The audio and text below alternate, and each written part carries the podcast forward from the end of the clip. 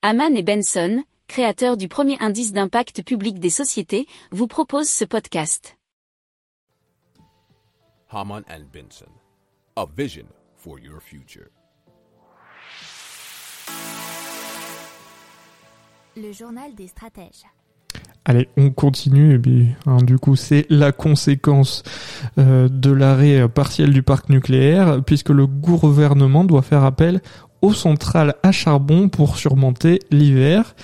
Et euh, dans un contexte écologique un peu tendu, faire appel à, des centrales à charbon, c'est assez cocasse, surtout qu'on comptait les fermer.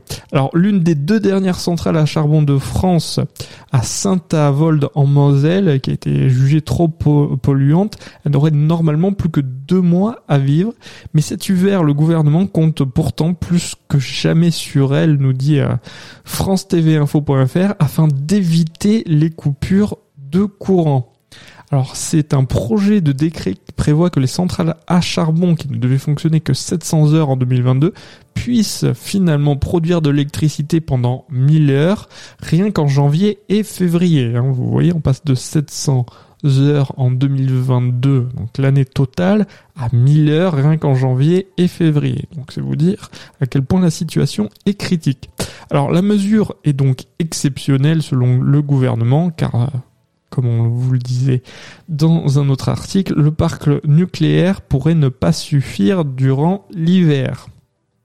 Si vous aimez cette revue de presse, vous pouvez euh, vous abonner gratuitement à notre newsletter qui s'appelle La lettre des stratèges, LLDS, qui relate, et cela gratuitement, hein, du lundi au vendredi, l'actualité économique, technologique énergétique, mais aussi de l'hydrogène et puis de tout ce qu'on trouvera super intéressant